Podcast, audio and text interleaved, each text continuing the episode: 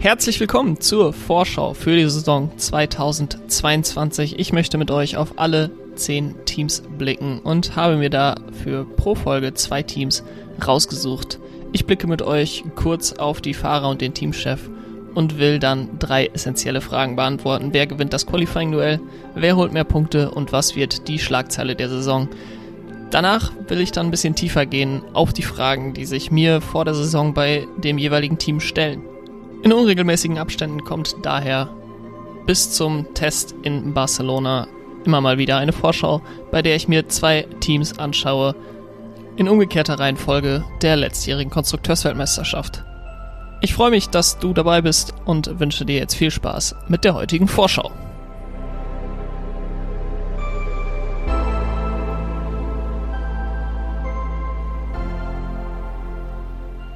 Noch zwei Vorschauen und wir beschäftigen uns heute mit dem viertplatzierten Team und dem drittplatzierten Team der vergangenen Saison und starten dabei heute mit dem Team von McLaren, das Team aus Woking, was letztes Jahr den vierten Platz in der Konstrukteursweltmeisterschaft belegt hat. Die Fahrer sind weiterhin Lando Norris und Daniel Ricciardo.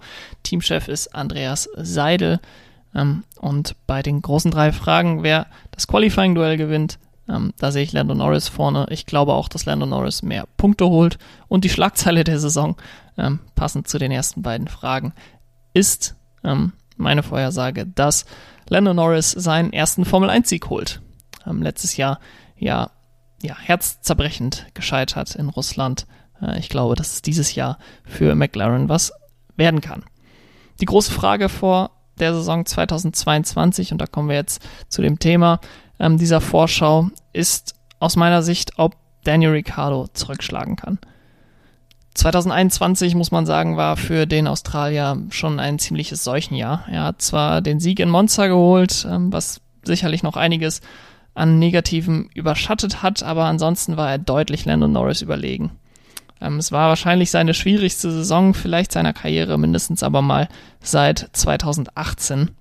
Ähm, und man versucht natürlich nach so einer Saison Gründe zu finden, warum das so gelaufen ist. Der ähm, naheliegendste Grund vielleicht ist wahrscheinlich, dass man sagt, okay, Daniel Ricciardo, er ist jetzt 32 Jahre alt, vielleicht ist er einfach nicht mehr der Topfahrer, der er mal war. Ähm, aber das glaube ich einfach nicht. Dafür ist 32 Jahre für einen Formel-1-Fahrer nicht alt genug. Und dafür war die Saison 2020 auch einfach zu gut ähm, in der Saison, bevor er zu McLaren gewechselt ist. Er hat da Esteban Ocon 15 zu 2 äh, im Qualifying-Duell und 13 zu 4 im Rennduell geschlagen, hat zwei Podien in einem Renault geholt, der nicht unbedingt für Podien ähm, ja, prädestiniert war. Und er hat auch im McLaren dieses Jahr auf manchen Strecken, eben in Monza, aber auch auf anderen gezeigt, ähm, dass er noch mehr als genug Talent hat, um in der Formel 1 erfolgreich zu sein. Dann der nächste Grund, den, den viele Leute anbringen, ist, dass es sein erstes Jahr bei McLaren war. Ähm, das finde ich schwierig als Grund anzubringen, denn wenn man sich die ersten Jahre bei seinen alten Teams anguckt, ähm, dann ist eigentlich wird eigentlich deutlich, dass er nie Anlaufschwierigkeiten hatte. Ähm, sein erstes Jahr bei Toro Rosso damals 2012, da hat er beide Duelle gewonnen, sowohl das Qualifying als auch das Rennduell gegen seinen Teamkollegen. Ähm, dann sein erstes Jahr bei Red Bull, da hat er gegen Sebastian Vettel, der gerade viermal in Folge Weltmeister wurde, sowohl das Qualifying als auch das Rennduell gewonnen. Dann ist er zu Renault gekommen, ähm, wo er Nico Hülkenberg gerade das Mittelfeld nahezu dominiert hat, ähm, bei Renault mit Renault. Ähm, da hat er sowohl das Qualifying als auch das Rennduell gewonnen. Und dann kommt er zu McLaren und verliert sowohl das Rennduell als auch das Qualifying-Duell. Ähm, und zwar nicht gerade knapp. Dementsprechend passt das nicht wirklich in seine Karriere, dass er bei McLaren jetzt Anlaufprobleme bekommt, die er nirgendwo anders bisher hatte. Und dementsprechend ist der aus meiner Sicht eigentliche Grund und einzig wirklich valide Grund ist, dass das Auto, was McLaren gebaut hat, ähm, in den letzten Jahren, aber eben besonders im letzten Jahr, einfach nicht zu seinem Fahrstil passte. Ähm, der McLaren war insbesondere in langen Kurven mit mittleren Geschwindigkeiten schwierig zu fahren, äh, insbesondere wenn es darum geht, in Kurven hineinzubremsen. Daniel Ricciardo ist wirklich dafür bekannt, spät zu bremsen, aber gerade ähm, auf Geraden, also man denkt da an Baku, wo er ähm, unfassbare Doppelüberholmanöver gemacht hat, oder ich denke gerne zurück an das Rennen 2018 in China, wo er ähm, Valtteri Bottas in den letzten Runden mit einem unfassbar guten Manöver noch überholt hat, um das Rennen zu gewinnen. Aber er ist nicht für dieses in die Kurven reinbremsen bekannt, in diesen langsamen ähm, und mittelschnellen Kurven. Da ist er nicht der Beste. Und dementsprechend hat er, wenn das Auto dort Probleme hat, natürlich noch einen Nachteil, wenn er dann nicht alles in diesen Kurven aus dem Auto rausholen kann. Lando Norris, der kennt es quasi nicht anders, der hat Erfahrung mit diesem Auto und ist das einzige Auto, was er in der Formel 1 gefahren ist, was sich eben so fahren lässt. Ähm, und man sieht auch an den Ergebnissen, die Daniel Ricciardo eingefahren hat, dass da schon eine klare Korrelation zwischen Rennstrecke ähm, und, und Autoperformance und seiner Leistung ähm, zu erkennen ist. Insbesondere hat er in Monaco Probleme, in Ungarn Probleme, in Sandford Probleme, in der Türkei, in Katar und dann am Ende der Saison auch in Abu Dhabi. Ähm, und gute Ergebnisse im Vergleich dazu hat er in Monza geholt, äh, offensichtlich dann in Russland, in Saudi-Arabien, in Le Castellet und dann in Österreich. Ähm, alles Strecken, die mehr für ihre Hochgeschwindigkeit ähm, bekannt sind. Ähm, auch in Belgien hatte er ein sehr gutes Qualifying, was dann natürlich ähm, relativ wenig wert war bei dem abgesagten Rennen. Und jetzt komme ich nochmal zu der Ausgangsfrage zurück, ob Daniel Ricciardo 2022 zurückschlagen kann. Und wenn ein Fahrer mit einem Auto nicht besonders gut klarkommt, gibt es natürlich zwei Möglichkeiten. Entweder er lernt besser mit dem Auto klarzukommen oder das Auto verändert sich, sodass der Fahrer damit besser klarkommt. Und Daniel Ricciardo hat sehr viel Erfahrung. Ähm, er konnte sicherlich sehr viel Input geben letztes Jahr, warum es für ihn nicht so gut klappt ähm, warum er Probleme hatte mit dem Auto. Und im letzten Jahr gab es eben nur sehr, sehr eingeschränkte Entwicklungen. Also man konnte nicht schon während der Saison mal ausprobieren, okay, wenn wir das und das verändern, macht es das besser für dich, ähm, wenn wir ein neues Teil bringen beispielsweise. Denn es sind sehr, sehr wenige neue Teile letztes Jahr bei McLaren gebracht worden. Äh, stattdessen äh, wurde natürlich der Fokus auf die Entwicklung des Autos für die Saison 2022 angegangen. Dementsprechend wird das Auto 2022 ein Auto sein, was sehr stark von seinem Einfluss ähm, geprägt ist. Sicherlich auch von dem Einfluss von Landon Norris und, und seinem Fahrstil, aber auch ähm, sehr viel von, von Daniel Ricciardo.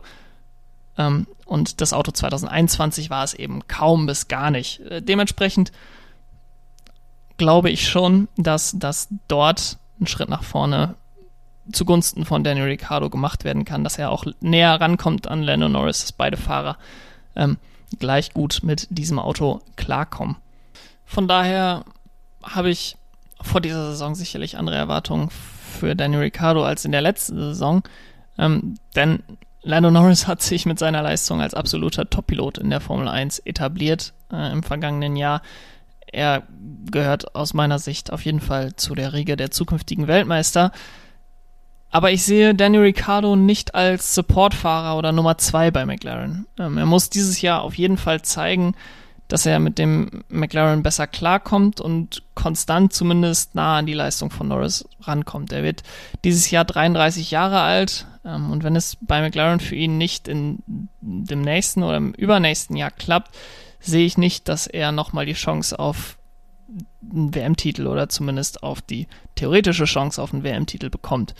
Er hat 2018 Red Bull verlassen, sehr überraschend damals, ähm, aber eben auch, um nicht in dem Schatten von Max Verstappen zu stehen. Er ist dann bei Renault nicht glücklich geworden, ähm, sicherlich auch die äußeren Umstände nicht perfekt dort ähm, und sicherlich auch hinter den Erwartungen zurückgeblieben. Man hatte damals Ricardo geholt, um zu einem Top-Team zu werden. Das sind sie beim besten Willen nicht geworden. Jetzt ist er zu McLaren gekommen und jetzt besteht die Gefahr, dass er plötzlich in Lando Norris Schatten steht. Ich bin sehr, sehr gespannt, ob er ähm, das Blatt wenden kann. Ähm, wie gesagt, ich habe nicht die Erwartung, dass er Lando Norris jetzt in Grund und Boden fahren wird in der nächsten Saison, aber ich hoffe ähm, und ich glaube auch zum Stück, dass er nächstes Jahr näher rankommen wird, dass er konstantere Leistungen bringen kann und dass er ähm, auch hier und da um einen Sieg mitfahren kann, ähm, wenn McLaren das Auto dementsprechend positiv hinstellt für ihn. Und dann wird die Saison 2022 für die vielen Fans von Daniel Ricciardo dort draußen sicherlich zu einer versöhnlichen. Weiter geht's mit den Drittplatzierten der letztjährigen Konstrukteursweltmeisterschaft und das ist das italienische Team der Scuderia Ferrari, die mich im letzten Jahr positiv überrascht haben. Die Fahrer für das Team aus Italien sind Charles Leclerc und Carlos Sainz, ihr Teamchef, weiterhin Mattia Binotto. Die Frage, wer gewinnt das Qualifying-Duell für mich ist da Charles Leclerc vorne und wer holt mehr Punkte, ist aus meiner Sicht auch Charles Leclerc vorne. Ähm, das war ja letztes Jahr ein sehr, sehr enges Duell, aber ich glaube, dass der Monegasse sich da in beiden Duellen durchsetzen kann. Und die Schlagzeile der Saison für mich ist, dass Ferrari zu alter Stärke zurückkehrt und Red Bull in der Konstrukteursweltmeisterschaft schlagen kann.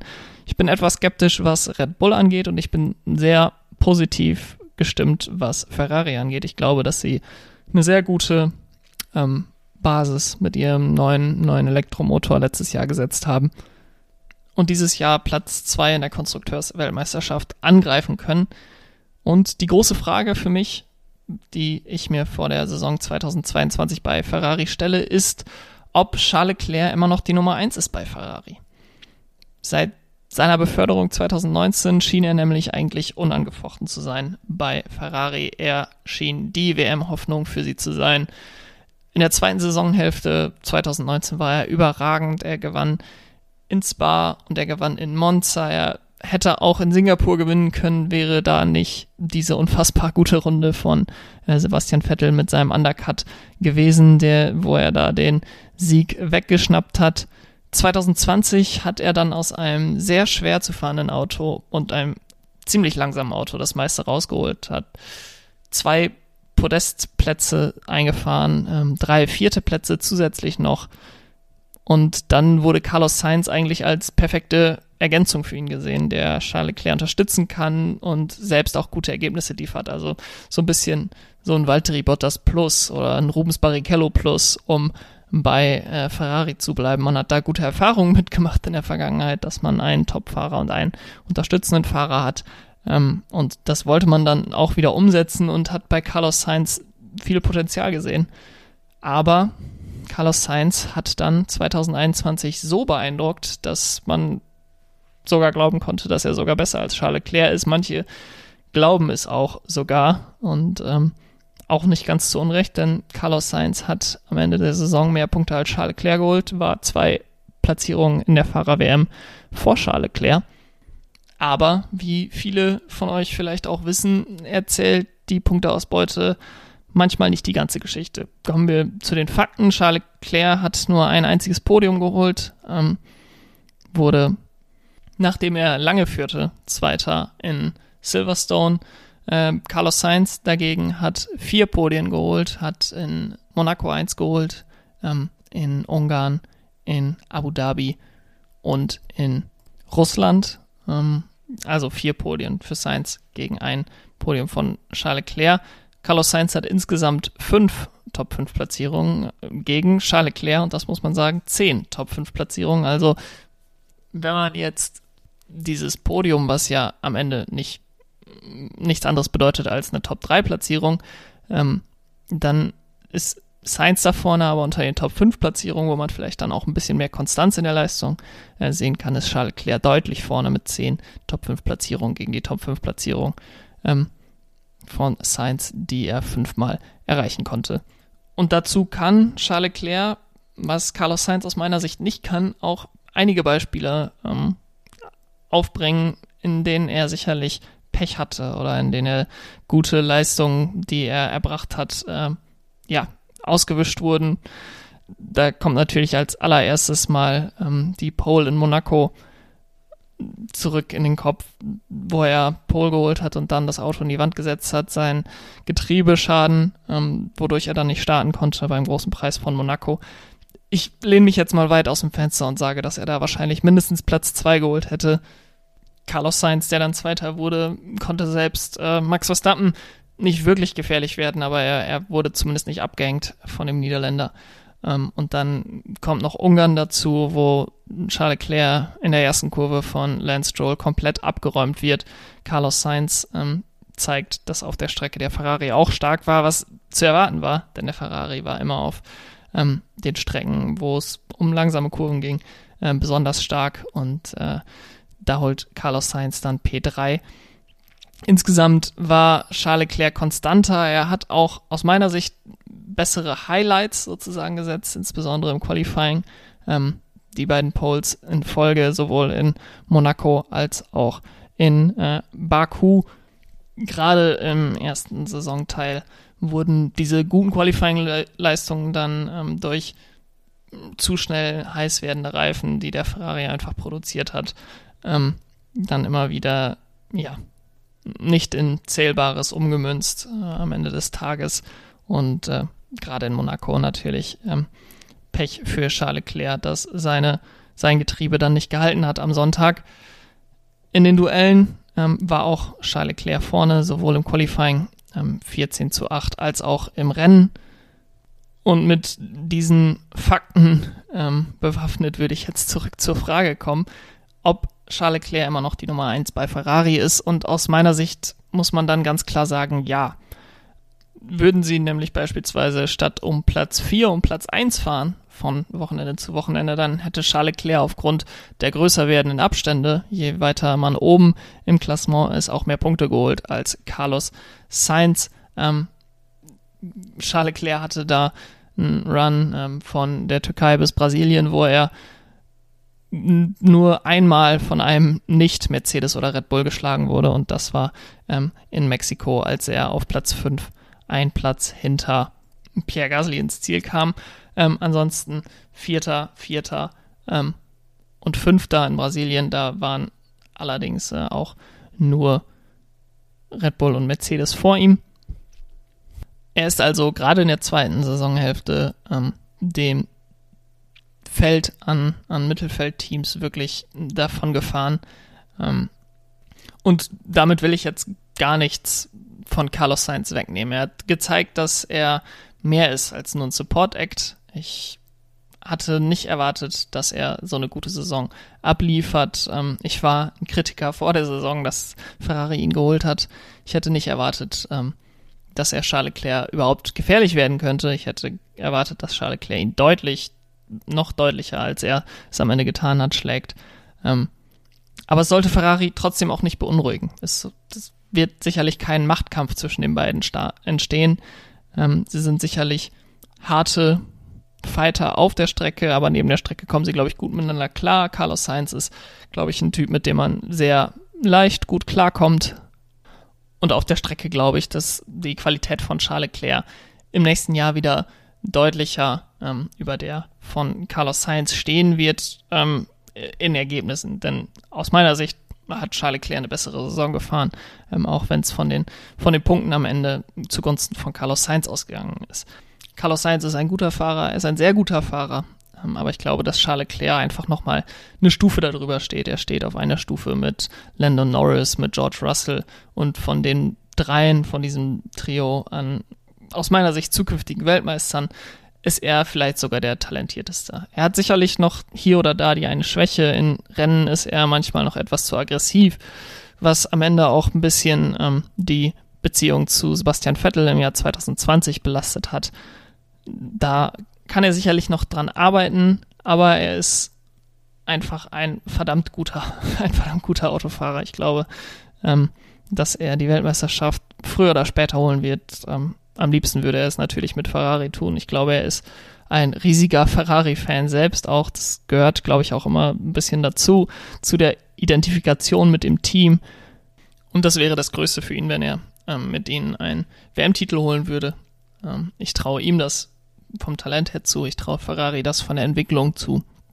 Und äh, am Ende beantworte ich meine eigene Frage, ähm, ob Charles Leclerc noch immer die Nummer 1 bei Ferrari ist als Voraussage ganz klar mit einem Ja. Nichtsdestotrotz ähm, werde ich sehr gespannt sein, wie sich das 2022 entwickeln wird, ähm, ob er wirklich so klar wie ich es jetzt erwarte, die Nummer 1 bei Ferrari sein wird.